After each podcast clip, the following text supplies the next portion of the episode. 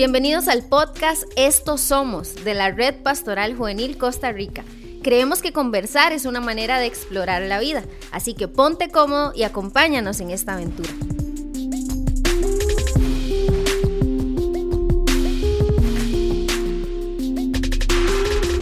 Bienvenidos a todos, estamos súper contentos de estar un episodio más, un capítulo más de Estos Somos podcast. Estamos súper emocionados, estamos felices de lo que se está construyendo, de lo que se está generando a través de las conversaciones que hemos ido desarrollando. Y como lo hemos dicho una y otra vez, construimos liderazgo, una conversación a la vez. Y la verdad es que me emociona cada episodio nuevo, me emociona cada vez que, que entramos a una nueva conversación porque nos permite explorar la vida, nos, nos, permite explorar el futuro, nos permite explorar lo que tenemos por delante a través de diferentes voces y de diferentes corazones. Y hoy estoy muy contento, la verdad, de, de poder entrar a esta conversación porque me acompañan dos de mis mejores amigos, personas que amo muchísimo, uh, que se han convertido en personas cercanas a, a, mi vida, a mi familia, a mi matrimonio en el último tiempo y, la verdad estoy eh, súper feliz de poder tenerlos eh, en este espacio y que juntos podamos hoy construir una, una conversación que, que nos ayude a, poner en sus manos eh, algo que pueda ayudarte a construir donde, donde estás. Me acompaña eh, mi amigo Gerald y mi amigo Dani, los dos del sur, uno más del sur sur que el otro, pero, cuidado, pero, cuidado. pero ambos, sí, pero ambos del sur del país. Eh, Gerald, amigo, gracias por acompañarnos. Gracias, Randital, o apóstol, como yo le digo, apóstol de la nación. Este, un gustazo estar con vos y, y, con Dani también, dos personas que además de amigos, como usted dice, admiro demasiado. Este, y no, no, para darle. Buenísimo. Desde Peseta, Dani. Hola a, a los dos. Eh, muy honrado de estar aquí, de verdad que sí. Y lo que más me gusta de esto, de esta conversación, primero que vamos a crecer y segundo que estoy al lado de dos de mis mejores amigos. Entonces, en todo lo que pueda aportar, aquí estamos. Buenísimo. De eso se trata. Vamos a ver cómo, cómo empieza a transcurrir esta conversación, pero, pero estoy feliz porque eh, siempre he pensado y lo he dicho, una de las cosas cuando eh, he servido a Dios, siempre he dicho, Dios, dame la oportunidad de servir con mis amigos. Y a lo largo del camino es algo que siempre ha sucedido en la iglesia local, en la oportunidad de estar a nivel nacional, en cada lugar donde hemos podido llegar, Dios nos ha regalado amigos y de verdad, de, todo corazón, eh, estoy feliz de contar con la amistad de ustedes. Y, y quiero hoy introducir el, el tema que vamos a estar conversando porque... Es súper interesante, eh, puede sonar un poco cliché, no sé si en el último tiempo puede sonar cliché, pero creo que este tema nunca debería de ser cliché, porque siempre hay algo nuevo que explorar, siempre hay algo nuevo, una nueva mirada hacia lo que eh, está transcurriendo en el tiempo. Y eh, hoy queremos hablar de iglesia. El episodio justamente así se titula, Hablemos de iglesia. Y es interesante pensar en este tema porque eh, de forma quizás introductoria o, descriptiva, eh, es, es, importante para nosotros entender que la iglesia no es una idea simplemente para tener que hacer algo los fines de semana. O, o en este 2020 para tener que hacer un Zoom o una transmisión en vivo los fines de semana. Eh, esa no es la idea eh, de la iglesia. Inclusive no es ni siquiera un lugar para encontrarnos con personas que piensan igual, o como si fuese una, una élite conformada por buenas personas. Eh, y algo muy importante que, que, siempre recalcamos, la iglesia no es la oportunidad de algunos para encontrar un beneficio personal. Um, desde nuestro corazón siempre lo hemos dicho y lo recalcamos, la iglesia es el plan de Dios.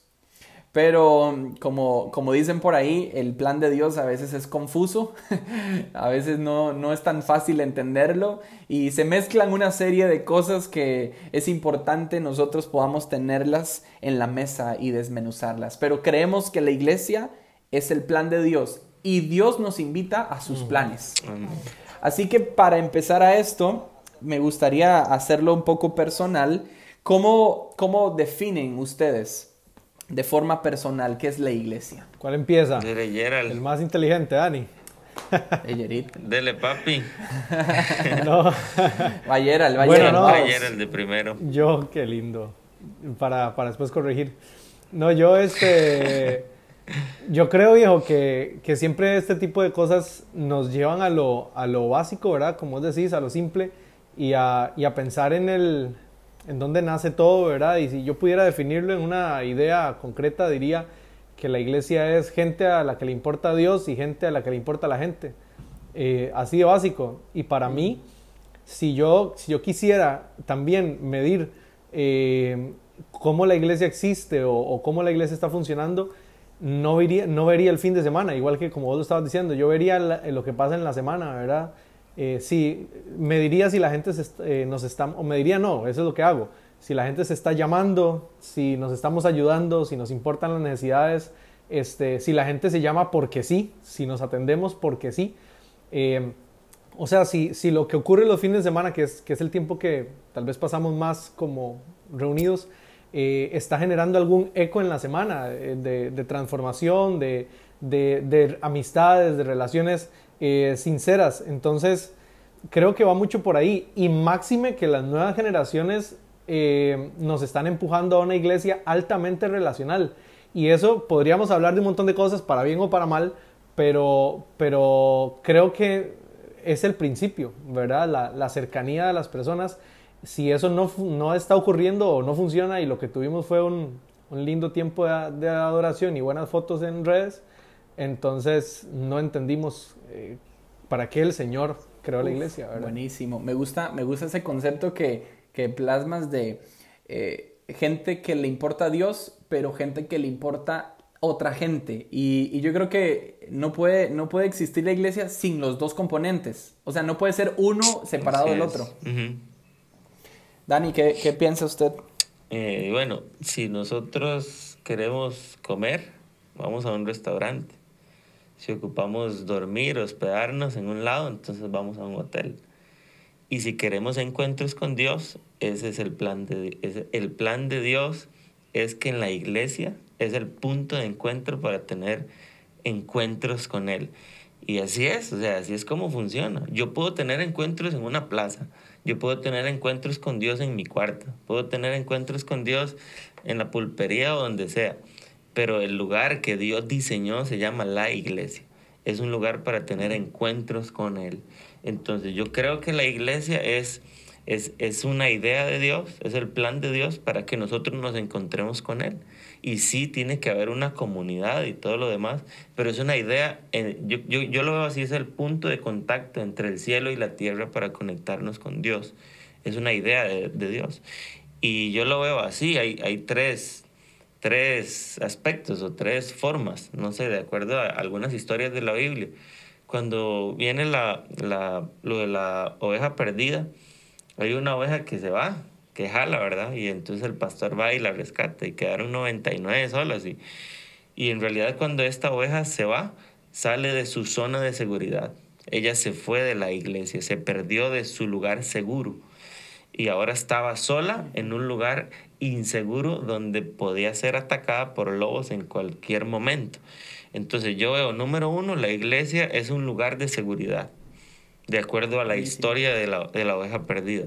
Segunda, hay otra historia que habla la Biblia, que es acerca del estanque de Bethesda. Dice que ahí habían enfermos y todo el asunto y que cada cierto tiempo venía un ángel, movía las aguas y ocurrían milagros. Y la iglesia es, tiene que ser proveedora de milagros. Esa es una función y una responsabilidad de la iglesia, proveerle milagros a la gente, a la comunidad. No solo milagros de, de sanidades físicas, no, milagros del alma. O sea, de hecho, el, el, el aceptar a Cristo, ese es el milagro más importante de todos. Y yo lo veo así, la iglesia es proveedora de milagros. Y segundo, si leemos el libro de los Hechos, nos encontramos de que una de las funciones de la iglesia es ser una comunidad. Entonces, Para mí es así. La iglesia es un lugar de seguridad, la iglesia tiene que ser proveedora de milagros y la iglesia es una comunidad. Buenísimo. Ese es mi resumen del concepto. Se tiró a lo grande el hombre, ¿verdad? Ah, no, ahora sí, oremos. Ya cerramos la vara.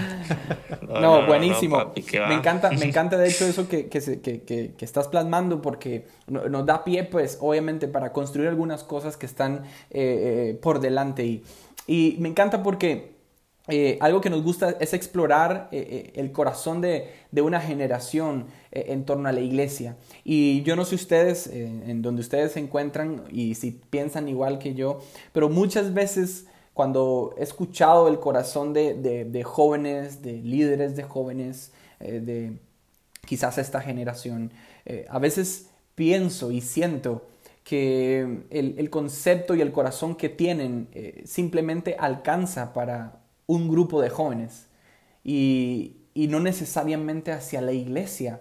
Y eso tiene que ver por muchos factores, pero me gustaría pensar y conversar con ustedes de, lo que, de, sus experiencias, eh, de lo que han visto, de lo que creen. ¿Qué concepto tiene esta generación?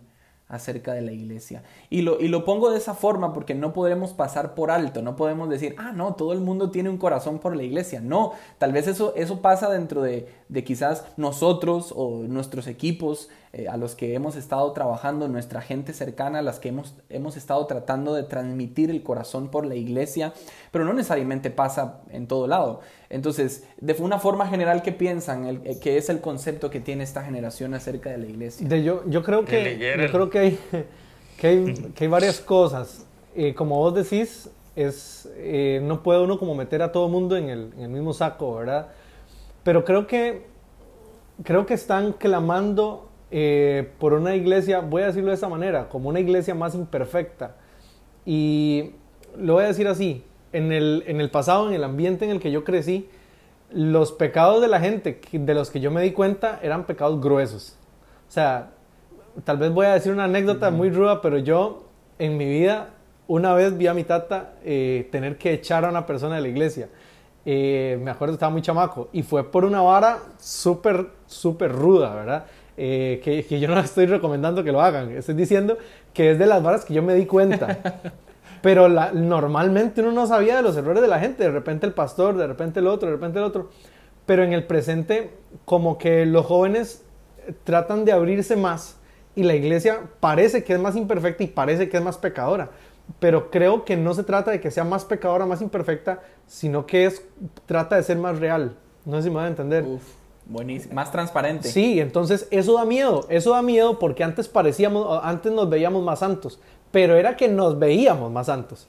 Este, Ahora, al mismo tiempo creo que estamos bregando con el hecho de que, de que podríamos volvernos entonces más fríos y decir, hey, no, pues que somos imperfectos y hey, yo, yo, yo veo esta vara y claro, yo tengo pasiones y entiéndame, ¿verdad? Y yo escucho esto y voy allá y voy allá.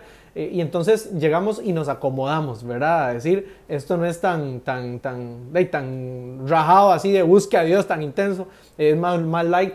Entonces creo que tenemos esa tensión, ¿verdad? Entre no guardarnos nada, pero al mismo tiempo buscar la santidad. Y, y creo que, que hemos ido como en esa curva, no todos, obviamente, pero como en esa curva descendente, que, que tratamos de ser una iglesia real, pero al mismo tiempo eh, la, vemos como la idea de esto está demasiado duro, no se puede eh, ser santo, o sea, ayúdame en esta temporada a ser santo. Este, entonces, es, es, es, como, es como rudo, pero creo que en el mismo clamor de una iglesia real necesitamos ayudarles a entender, pero Dios sigue esperando de nosotros integridad. Eh, pero así, tal cual, así como somos, ¿verdad? Es, para mí, así lo, así lo ve esta generación y cuando uno trata de, verlo de otra manera, entonces o los, o los empuja a ser falsos o los empuja hacia afuera de viaje, ¿verdad? Y, ninguna de las dos cosas las queremos. Sí, buenísimo. Yo, yo también lo veo como ah, que iglesia para esta generación, bueno, aunque sí está cambiando el concepto ya, pero creo que lo ven más como iglesia cultos, iglesia cultos. Y ese es el concepto, como lo que sucede los fines de semana, eso es la iglesia. Y para mí tiene que ver quizás con una falta de roce, eh, que no nos ha permitido abrir, ampliar un poco la mente y entender que la iglesia es un poco más. Y no sé hasta qué punto nosotros mismos somos los que hemos fallado en eso, en, en hacerles ver de que sí, la, la, iglesia es esto que sucede, este círculo de personas, esto es la iglesia. Porque a veces estamos felices con que la gente asista a nuestros cultos, a, nuestra, a, a nuestras actividades, y si ellos asisten, estamos bien. Entonces, quizás es un poquito de responsabilidad nuestra y falta de roce uh, de la misma gente, de los líderes, o de las personas que están trabajando con nosotros y les hemos hecho creer que la iglesia es eso que pasa los fines de semana. Entonces, eh, no sé, creo que, que, sucede así, culto, iglesia, culto, iglesia, es la manera como se ve. Qué, qué interesante eso, porque eso es un concepto, bueno, eh, primero me, me, me, encanta lo que, lo que muestra eh, Gerald desde el punto de, más que un concepto, eh, es lo que demanda esta generación, ¿verdad? O sea, lo que, lo que, lo que en su corazón pide a gritos. Y eso me, me parecía eh, brillante rescatarlo de, de, que quizás ese es, el, ese es el clamor de una generación, ¿verdad? Eh, y, y, no hablamos de una generación cristiana, estamos hablando de una generación eh, en general, ¿verdad? Pide a gritos en, en, un presente una iglesia más real. Pero qué interesante porque la gente piensa que la iglesia es, es lo que hacemos, ¿verdad?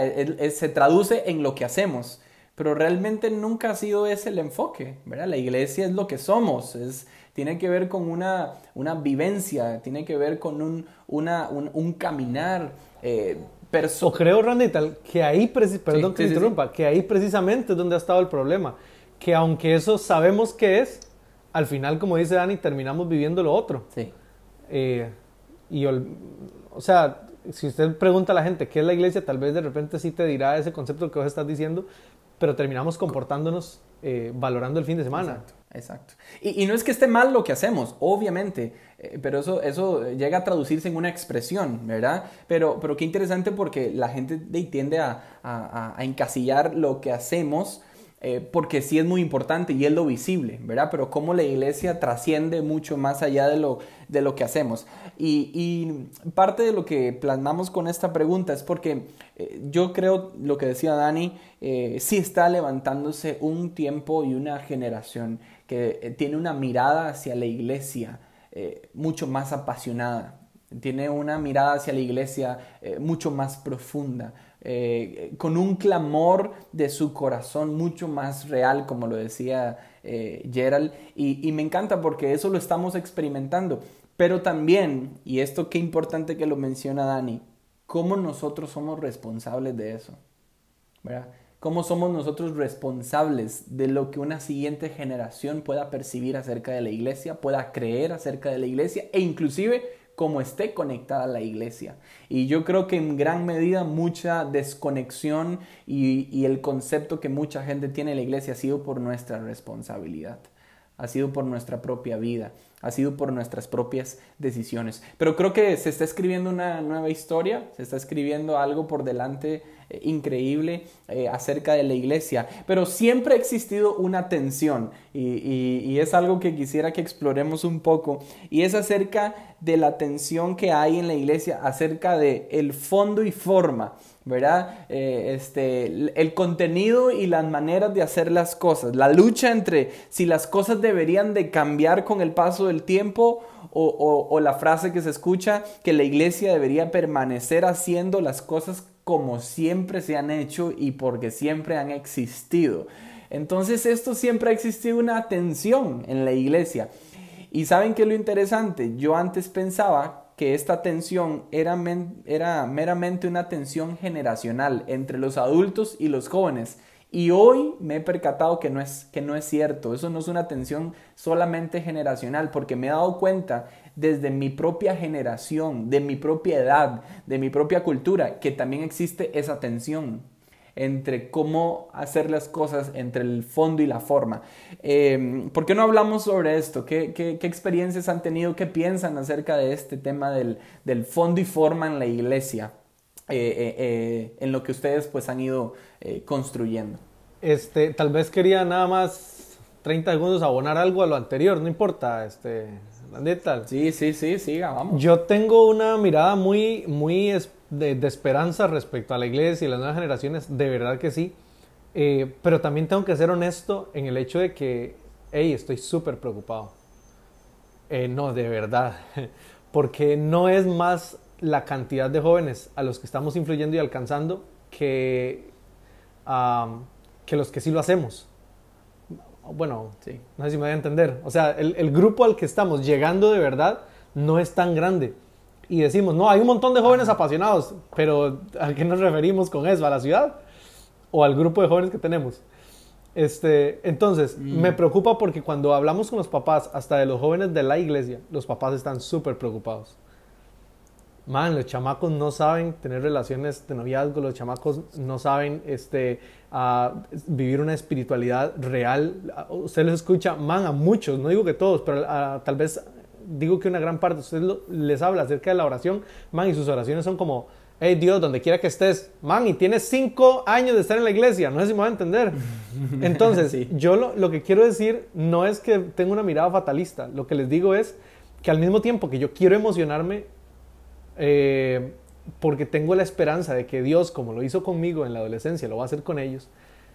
Viejo, hay, un montón de cosas que necesitamos replantearnos para la iglesia que viene, porque es una iglesia súper emocional, la, la iglesia joven de hoy es súper emocional y le cuesta un montón las raíces. Un montón. ¿Y quién tiene la culpa? De todos nosotros, los papás, las familias despedazadas, la sociedad destruida, eh, todo eso tiene la culpa, ¿verdad? Pero, pero eh, de, tal vez el punto ahorita no es quién tiene la culpa, sino veamos la realidad. Claro que yo me emociono con el futuro, pero al mismo tiempo tengo que decir honesto, estoy muy preocupado. Eh, y estoy tratando de entender qué es lo que está pasando, eh, por qué no estamos influyendo tan fuerte en esta generación, este, porque no sé si a ustedes les pasa, yo tengo que, ser honesto, la población de jóvenes de la iglesia no está en crecimiento ahorita, y no digo por pandemia, digo por, por cosas que hemos vivido meses atrás. Y cuando digo crecimiento, este, no digo que no se gane de vez en cuando a alguien, pero, pero no es una vara que usted diga, estamos causando una, un impacto poderoso en centros educativos, me va a entender. o sea, y, y, no es nada, nada, más porque los cultos son buenos o malos, el, el tema es el hambre que puedan o no tener por Dios. Cierto. entonces yo, yo quiero ser optimista respecto al futuro porque, repito, yo sé lo que Dios es capaz de hacer, pero cuando veo la realidad, estoy, hey, estoy súper preocupado, atendiendo casos de, de, gente que queriendo suicidarse, de relaciones desgraciadas, que los, los, jóvenes ya no creen en el matrimonio, que detestan la idea de tener hijos, que, que no a la santidad lo ven como un tema súper complicado. Y entonces cuando ven la iglesia y ven todas esas cosas que son principios del reino, como que les chocan, le chocan con una sociedad que es totalmente apática a eso. Y, y tal vez me estoy metiendo en otra cosa, pero lo que quiero decir es que, es que cuando ven la iglesia, viejo, cuando ven la iglesia es eso lo que ven, no sé si me van a entender. Y yo no puedo evitar pensar que hay mucho de esto que no les está pareciendo. Yo le decía a unos amigos eh, el jueves que tenemos un, bueno, un grupo de la iglesia, ¿verdad? Eh, por Zoom, y hablábamos temas del reino. Yo, yo les decía, he estado escuchando algunos podcasts ticos este, de, de gente que eh, no es cristiano, obviamente, pero para sentir el pulso de lo que, de lo que piensan.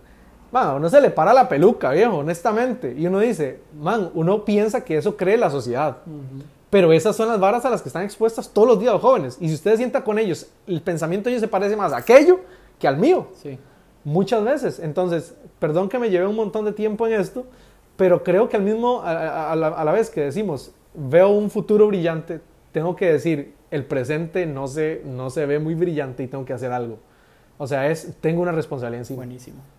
No, estoy de acuerdo y eso es muy realista, porque al final de cuentas el, el, eso nos puede marcar también un, eh, un presente hacia dónde tenemos que construir. Exacto. Porque nosotros no, no, no, nos volvemos idealistas, no, o sea, hay realidades con las que nos estamos rozando y, por eso les hacía esa pregunta, desde ustedes, su experiencia, desde donde se encuentran, cómo, cómo le dan una mirada a esto. Ahora, creo que conecta muy bien con lo que estaba mencionando anteriormente acerca de esa, esa tensión que hay entonces del fondo y forma, porque, claro. eh, ¿verdad? Hemos estado en esa lucha eterna de, de, cómo la iglesia tiene que verse, cuál es la expresión que debería tener la iglesia. Eh, algunos hablan de una iglesia para jóvenes, otros hablan una iglesia para eh, para adultos y, y, al final de cuentas nos empezamos a segmentar Claro. por públicos y al final la iglesia, el corazón de, de Dios por la iglesia es para todos, es para la familia, es para, para cada persona, eh, ¿verdad? No importa su edad, no importa su trasfondo, no importa su género, no importa este, su condición social, es para todos. Pero dentro de esa diversidad, ¿qué desafío tenemos nosotros en la expresión de la iglesia? Sí, sí, sí. En cómo hacemos iglesia. ¿Y, y qué tensión hay en esto? Yo creo que una de las cosas que a veces intentamos es buscar un, un, balance. Como vos decías, a veces no solamente entre generaciones, sino entre nosotros mismos. Y pensar, bueno, sentémonos a hablar de fondo y forma y entonces hagamos un, un, un mix ahí, ¿verdad? Uh -huh. este, bueno, no nos vayamos tan allá ni tan acá. Y yo creo que ahí también ha estado el problema, porque se sigue tratando de nuestras opiniones y se sigue pensando que es pongámosle un poquito de lo suyo y un poquito de lo mío para todos estar felices. Y eso es, eso, o sea, yo nunca vi a Jesús haciendo una democracia de ese tipo, ¿verdad? sí. Este, yo, yo creo que, que más se trata de, este, o sea, definamos bien los principios que vamos a seguir y entonces con base en esos principios pensemos cómo podemos hacerlo de la mejor manera. Mi punto no es qué te parece a vos o qué me parece a mí. Y al final yo sé que los, los deseos y los gustos y las influencias de lo que uno y otro tiene terminan añadiendo valor a la conversación o, o, hasta discrepancias. Pero lo que quiero decir es que entre más yo entienda que no se trata de llegar a un punto medio, sino de hacerlo lo mejor que se pueda, entonces no defiendo mi cancha. Entiendo que todos estamos empujando en una misma dirección. Este, es lo mismo, solo para poner el ejemplo del, de, del matrimonio. En la medida en la que ellos crean que tienen que llegar a un punto medio, o sea, a veces el punto medio no es lo que le sirve a la relación. Quiebra. A veces el otro, Man, sí, a veces el otro tiene razón y hay que darle el 100% de la exacto, razón. Exacto. Entonces, yo creo que si uno entiende que aquí no se trata de llegar a puntos medios, sino de pensar cuáles son los, nuestros principios y cómo podemos hacer esto de la mejor manera posible, entonces avanzamos, avanzamos. No importa quién, quién dijo, quién no dijo o qué, qué pasa. Gerald, y, y, y, antes de escuchar a, a Dani también, y, y eso que usted está mencionando, yo le agregaría un tercer elemento que es quién es la comunidad que me rodea. Uh -huh. Porque a veces estamos haciendo iglesia para una comunidad que no es la que me rodea. Ajá, ajá. Y eso es entender a las personas que están a nuestro alrededor. Por eso cada iglesia no puede tener su misma expresión, porque se encuentra en comunidades diferentes. Uh -huh, uh -huh. Hay principios transferibles y principios aplicables, no importa dónde estén. Pero hay cosas y expresiones que son para un lugar determinado. Y por eso yo estaba animando mucho a la gente en esta temporada de cuando piensan en su llamado, y verdad, Dios, ¿a qué me llamaste? ¿Y para qué me llamaste? ¿Y cómo me llamaste? Y yo les, les he estado animando. ¿Por qué no, no hacen esta oración? Dios, ¿para quién me llamaste? Uh -huh, uh -huh. Buenísimo. Y eso puede ayudarnos a cambiar el, concepto también de lo que estamos haciendo. Y, y, y quería eh, mencionar a lo que agrega uh -huh. eh, Gerald. Dani, ¿qué ibas a agregar? Eso? Sí, eso que dice Gerald de los principios, para mí esa es la base de todo. Eh, de ahí tiene que nacer todo, porque los principios tienen que ver con la palabra. Entonces, lo que la palabra dice, eso es. Principios y otros objetivos objetivos a nuestra iglesia local. Perseguir esos objetivos sin vender nunca principios. Cuando el pueblo estaba por ahí divagando, ¿verdad? Entonces Dios llega y les dice, caminen, de día va a haber una, una nube por aquí un, y de noche va a haber una columna de fuego. Y esto es muy interesante porque el pueblo hacía, ponía una carpa cuando estaba la, la nube, ponían su, su casita ahí, ¿verdad? Sacaban la parrilla y amanecía y ya no estaba ahí la nube. Y ellos iban tras de la nube. Y yo lo que veo es una generación que hizo carpas donde un día Dios estuvo, pero ya Dios no, no está porque los tiempos mm. cambian.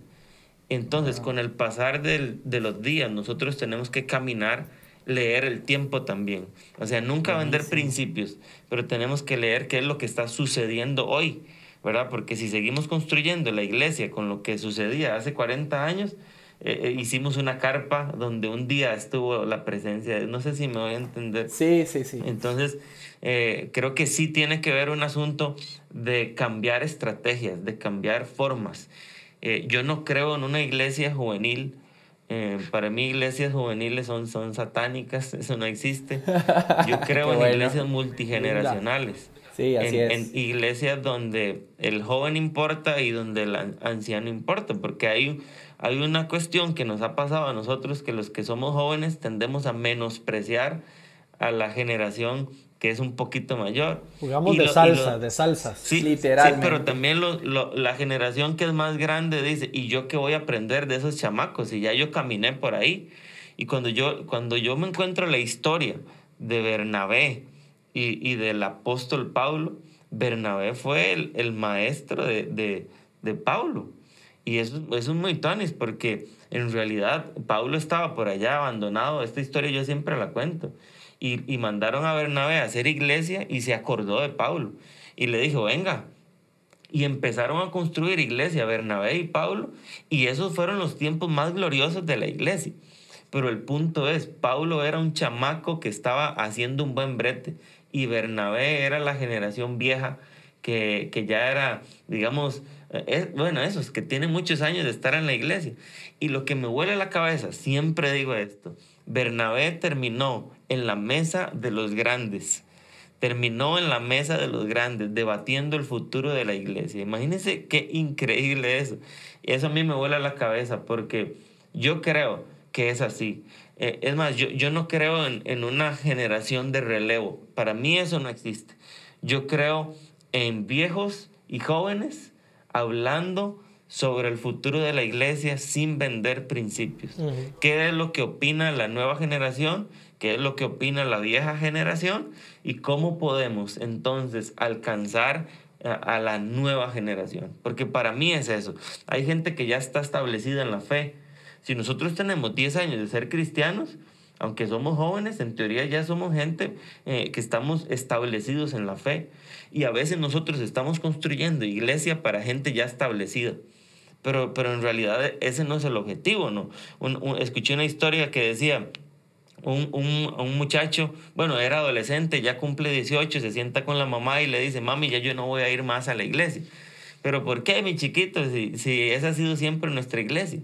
Y el chamaco le responde, no, no, mami, esa siempre fue su iglesia, nunca fue mi iglesia. y eso a mí me impresiona porque nosotros estamos construyendo iglesia para gente establecida y se nos olvida que tenemos que alcanzar la nueva generación. Por eso los ritmos de música cambian, por eso los escenarios cambian, por eso la manera de predicar cambia. ¿Por qué? Porque queremos alcanzar a la nueva generación sin descuidar a la generación que ya está establecida. Yo, esa es mi manera de verlo. Yo, no, para añadirle, para añadirle, antes de que, de, de que tenga que cambiar de tema, porque me parece muy bueno eso que dice Dani, yo creo que la, yo creo que la, la conversación, y estamos de acuerdo en eso, nunca debe girar en torno a qué es nuevo, qué es viejo, ¿verdad? Porque, o sea, se trata de qué funciona. Este, en el caso de, de David, por ejemplo, de David usó la onda y mató al, al, al, bichote ese, ¿verdad? Y después agarra la espada, lo mata, y años después, él vuelve a preguntar, hey, ¿no tenés una espada? Y él le dice, hey, solo tengo la con la que usted mató a, a Goliat. Y él le dice, ninguna como esa. Y vuelve a tomar una espada vieja mm. para una nueva batalla. Entonces yo creo que a veces se trata de eso. Yo, yo por ejemplo, en la iglesia a veces lo veo. Eh, yo digo, vamos a hacer un evento chiva o hacemos algo bien rajado para los jóvenes y después, uh, unos días después pienso, ahora lo que ocupamos es orar, o sea, solo orar. Solo, solo orar, o sea, pagar toda la vara, pagar toda la música, mandar al DJ para la choza, me explico, todo el mundo, y solo orar, porque, porque no, es, no es que es nuevo, que es viejo, sino ¿Qué es lo que transforma a la gente? Bien. Sí. ¿Verdad? Y en, y en un momento determinado. Es, que funciona de acuerdo a nuestro contexto también. Ajá, a nuestro contexto, al momento que vivimos. Entonces tampoco es el miedo a, retroceder. ¿Verdad? no, es que si agarra algo de atrás estoy devolviéndome. O sea, es que, hágame el favor. Es que, como le digo, al final un principio no es viejo y nuevo. Exacto. Lo que cambia puede ser estrategia. El principio nunca, siempre tiene que ser el mismo. Qué bueno. De hecho, hay un concepto que a mí me ayudó muchísimo a ver esto que ustedes están hablando y, quizás en un lenguaje un poco más técnico y más de, este, de esta época. sí, sí, perdón. Eh, no, no, no. Eh, hay algo que eh, nosotros siempre en la iglesia pasamos pensando, bueno, ¿Y qué es, lo, qué es lo innovador que tenemos que hacer, verdad? Eso que ustedes hablan. ¿Qué es lo nuevo, lo innovador que tenemos que hacer? Y, y, encontré un, un, concepto que me ayudó muchísimo a, a entender eso que, que ustedes hablan. Y, es una comparación entre lo que es innovador y lo que es novedoso. Este, y me llamó mucho la atención lo que, lo que este autor decía, porque él ponía un, un, un marco de referencia y él decía, que lo innovador no necesariamente es algo completamente nuevo, desde cero. Él decía, realmente funciona como por ejemplo en el tema de la, de la, telefonía móvil, ¿verdad? Eh, cuando, cuando sale la telefonía móvil, eso fue algo novedoso en ese momento porque cambió la historia de la humanidad. Pero después, conforme empezó a avanzar la, telefonía móvil, ya la historia se, cambió, se transcurrió de manera diferente, pero empezaron a, a, surgir diferentes empresas que sacaban su propio teléfono móvil con qué? Con cosas innovadoras. ¿verdad? Que ya no solamente iba a tener esta función, sino que ahora iba a tener otra función, o ya no tenía, ¿verdad? Ya no, ya no solamente era de, de, de, de no sé, de, de X cámara, ahora va a tener ahora otra función integrada y, y, empieza a suceder dentro de una historia cosas innovadoras, no necesariamente novedosas porque lo novedoso es aquello que cambia la historia, que marca un rumbo diferente. Y a veces nosotros en la iglesia simplemente estamos pensando en lo que es innovador. Ok, aquel hizo esto, ¿cómo lo puedo mejorar yo? Y eso no está mal, o sea, eso no está mal, pero nos hemos perdido de, tal vez la palabra novedoso suena, ¿verdad? Muy, muy fancy, pero novedoso tiene que ponernos a nosotros en una mesa a preguntarnos qué es lo que nuestra gente necesita. Claro. Claro que sí. ¿Cómo cambio la historia de las personas a quienes estamos pastoreando? Y muchas veces lo novedoso no va a ser innovador. Simplemente es algo que necesita la historia de las personas con quien estoy trabajando, la comunidad a la que Dios me ha llamado a, pastorear o a trabajar. Y, no y tengo que salirme de lo, de lo innovador, ¿verdad? De, de, lo que todo el mundo ha venido haciendo, del patrón, de lo que la gente está haciendo. Y eso nos pasa mucho en redes sociales, ¿verdad? Hacemos iglesia a base de lo innovador que otros están publicando. Y muchas veces, y muchas veces no es lo que necesita nuestra propia iglesia, nuestra, nuestro propio lugar. Entonces me encanta cómo ustedes, ¿verdad? Ponen de plano ese, ese, ese, ese concepto de que no, no solamente es lo, lo, lo, nuevo que hay que hacer, sino es qué necesitamos hoy. Em, sí. dale. No, que, que hace, hace un montón de años en la iglesia, me acuerdo de estar en un culto de jóvenes, en una reunión de jóvenes. Yo, ahora, yo soy, el, yo soy el hijo del pastor, tengo toda la vida de estar en la iglesia y me acuerdo de estar en un culto de jóvenes donde yo solamente decía, ¿qué es este bostezo? O sea, quiero jalar de aquí, quiero irme. Yo que soy cristiano de toda la vida, entonces, ¿qué estará pensando un muchacho nuevo? probablemente nunca más vaya a venir. Y, y, entonces cuando yo, yo empecé a, a, profundizar, a indagar sobre este tema de iglesia, hace ratillo ya, eh, me di cuenta de una cosa. Nosotros podemos ser una generación que oramos cinco horas por día. Pero si nosotros seguimos ofreciendo los mismos servicios juveniles de siempre, creo que no nos alcanza. Y eso tiene que ver con es una generación que tiene principios pegados en su corazón. Ahora hablemos de jóvenes, ese, es ahorita nuestro charco, ¿verdad? Bueno, Gerald ya está en otros niveles. Ah, claro. Pero eh, hablemos porque estoy viejo, porque estoy, gracias. no, y es, y es que a mí me pasó esto.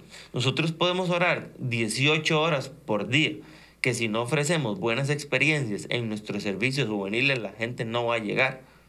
Y es, y es tenemos que tener ese, ese, ese balance también.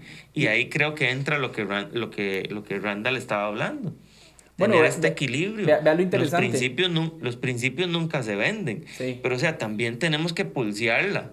Porque podemos tener la excusa de, ah, no, solo ocupamos Biblia, solo ocupamos oración, ocupamos ayunar este, seis días por semana. Bueno, y todo lo demás.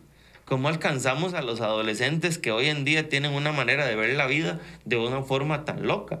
Y, creo que ahí nosotros, eso es una necesidad. ¿Cómo alcanzamos esta generación? Buenísimo. Eso, eso es una necesidad. ¿Cómo lo hacemos? Bueno, entendamos un poquito cómo es la forma que, ellos están viviendo, qué es lo que están percibiendo de la vida ahorita. Hay una necesidad y, creo que tenemos que respaldarlo eh, con buenas experiencias, pero de acuerdo al contexto y a nuestras realidades. Sí porque tendemos a menospreciar y a huevarnos cuando vemos iglesias muy grandes de que nunca vamos a llegar ahí. Bueno, pero es que ese no es el punto. Nuestro contexto es diferente, nuestra realidad es diferente, vamos a pulsearla con lo que está a nuestro alcance. Así es, así es. Y, de hecho, me, encanta que, que, hable de eso porque aquí podemos ir como amarrando un poco el tema e ir poniéndole este, un poquito de, de base para ir aterrizando en el tema. Vean lo que estamos hablando. El 2020, increíble este año. O sea, una, locura total. Lo que hace unos ya cinco meses atrás servía y era lo que necesitábamos, ya no sirve para hoy. Hoy nos ha, nos ha puesto de plano un montón de aspectos distintos en la iglesia y que son completamente nuevos. Nadie estaba preparado para esto. Nadie estaba listo para esto. Y lo escuché hace poco y, me llamó mucho la atención, pero se ha anclado en mi corazón. Crisis aceleran cambios. Claro. Y, y en cuestión de meses está sucediendo lo que por muchos años no ha sucedido. Pero me, me, llama mucho la atención que a pesar de que hoy las cosas han cambiado, hay mucha gente que quiere seguir pensando como hace cinco meses. Ajá. Y no funciona. Y no funciona. ¿Qué, ¿Qué, piensan de esto y cuál es la mirada que ustedes le dan hacia el futuro de la iglesia para ir eh, cayendo un poquito ya en, esto que estamos hablando. Dele, Dani, que lo veo, pero es motivado, viejo, dele. Ahí lo tiene, yo sé que ahí lo tiene, yo sé que lo tiene. De, estaba escuchando un, podcast en estos días, Robert Barriger y Taylor Barriger, y de gente que uno, que uno admira por la manera en cómo han construido la iglesia. Y entonces ellos estaban hablando y dijeron que todo lo que habían hecho antes no les había funcionado. Entonces, si ellos dijeron eso, ¿qué va a decir uno ahorita? sí, no, o sea, es como, creo que este tiempo es, es el ejemplo de que si no cambiamos, si no nos ajustamos a esta nueva realidad, estaríamos haciendo una carpa donde un día Dios estuvo. Claro. Y lo que pasa es que si no queremos hacerlo, vea, eh, Robert Barriger, no en ese, sino en otro podcast, dijo esto, que un día fue, bueno, que había una iglesia avivada, después por cosas de la vida, él le tocó estar en esa ciudad años después, y fue al lugar donde estaba esa iglesia. Y porque él quería conocer esa iglesia avivada y se dio cuenta de que ya no existía, de que ahora lo que había era un antro ahí. Y esto, esto de verdad que me, me llegó mucho, porque el mensaje que él daba era, Dios no tiene la obligación de tener iglesias abiertas. Y, entonces, el, para, para, mí hay un mensaje también de que, de que si nosotros no caminamos con el tiempo y no entendemos la realidad de lo que está sucediendo ahorita, eh, Dios no tiene la obligación de mantener iglesias abiertas. Y es, es entenderlo y es percibir. Hay, hay pastores que hoy en día les cuesta mucho la tecnología, pero con su celular agarran y, empiezan a hacer la transmisión. Eso es, eso es encantador. O sea, quizá uno dice, no, es que con cámaras profesionales. Y, bueno, ellos están haciendo lo mejor de acuerdo a lo que ahorita tienen. Y el rebaño tiene que aprender a valorar eso. Y ahora los tiempos cambian, las cosas cambian. Y si nosotros queremos caminar al ritmo de lo que está sucediendo, o cambiamos o estamos, o estamos fregados. Yo creo que eso es, eso es así. Y el lenguaje, hoy el lenguaje de la iglesia es un lenguaje de en línea. No me quiero imaginar cómo será la iglesia dentro de 5 o 10 años. De verdad. Quién sabe cuál va a ser la nueva locura. Pero yo creo que hoy el lenguaje es una iglesia en línea que no puede sustituir, desde mi perspectiva, nunca la parte presencial. Pero hoy la iglesia tiene que estar presente en línea. Sí, sí, sí, sí. Yo creo que como digo, para mí sí han habido, o sea, definitivamente, cambios sustanciales en muchas direcciones, en el mundo, en la sociedad, de, de muchos tipos. Eh, la esencia de la necesidad del mundo creo que sigue siendo la misma, ¿verdad? La misma, sí. La que fue desde el Edén, ¿verdad? Este, lo, que, lo que yo siento, es mi opinión personal, es que tiempos tan disruptivos como estos, tan así de choque tan duro, lo que hacen es bajar el nivel de necesidad en algunas áreas y subirlo en otras. Eh, y si uno no entiende ese cambio, entonces no le da a la gente lo que necesita. Yo, yo lo, lo, lo pienso de esta manera. Por ejemplo, que alguien eh, de normal, come normal y todo bien y se, se, alimenta por sí mismo y todo, tiene un accidente y ahora no puede alimentarse por sí mismo y ocupa alimentarse por una sonda. Si yo soy el que lo cuido, entonces llego y digo, ah, pero es que, ah, qué pereza darle con, con, con, a estar con esa vara ahí, que me inyectándole cosas y, y Dave, man, pero es que el punto no es que quiere usted, el punto es que necesita esa persona su vida cambió a partir de un acontecimiento. Uh -huh. Entonces yo creo que este tipo de crisis hacen que, que, muchas cosas en la vida de la gente cambien y si la iglesia no las lee, vamos a estar dándole cucharadas a gente que ocupa ondas. Uf, no sé si me van a entender. Sí. Entonces creo, creo que, no es, que no es solamente que el mundo cambió, sino que cambia tal vez eh, las maneras. Y para mí tiene que ver, por supuesto, con un tema de, de en línea, como dice, como dice Dani.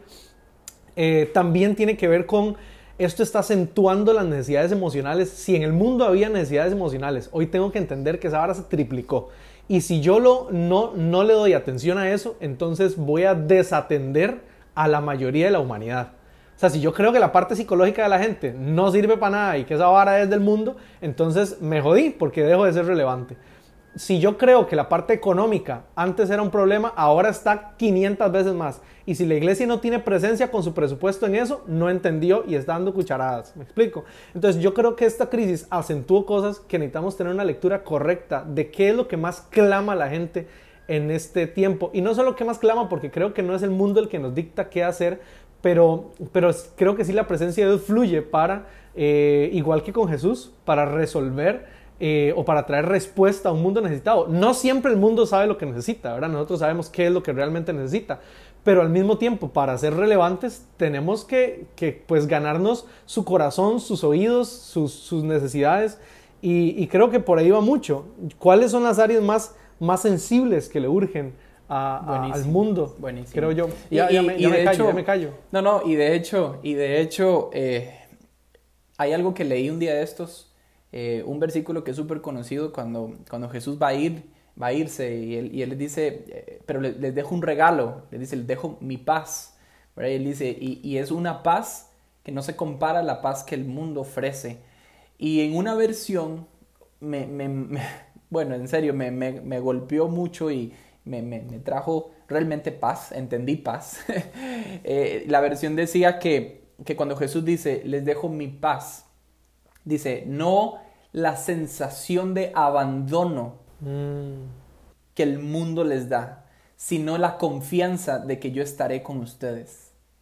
Y, y me, me, me, marcó tanto esto porque no es necesariamente la paz, es una sensación de estar tranquilos, de que la cosa está calmada, sino es una confianza agresiva dentro de mí, de que no estoy abandonado, bueno. de que no estoy solo y que alguien camina conmigo y en mí. Y pienso en la iglesia en esto. Antes, aunque sea presencial y ahora en línea, lo que decía ayer, la necesidad sigue siendo la misma. No que asistan al culto o que se conecten a la reunión en línea. Sigue siendo la sensación de abandono que el mundo tiene. Uh -huh. Y la iglesia está para recordarles y hacerles saber en una confianza agresiva dentro de ellos uh -huh. que no están solos. Uh -huh que caminan con una comunidad, sí, pero que hay un Dios que está en ellos y con ellos. Y es una tarea que nosotros tenemos como iglesia. Y con esto quisiera cerrar eh, y quisiera que darles unos segundos a ustedes dos, desde su corazón, de corazón a corazón, lo hemos estado haciendo en varios episodios.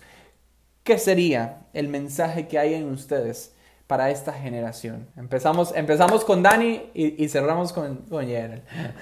hay hay una, un versículo en Salmo 84. Ese salmo se trata, está hablando acerca de la casa de Dios, ¿verdad? Y hay un versículo que dice, y aún los gorriones uh, hayan nido ahí, en la casa de Dios.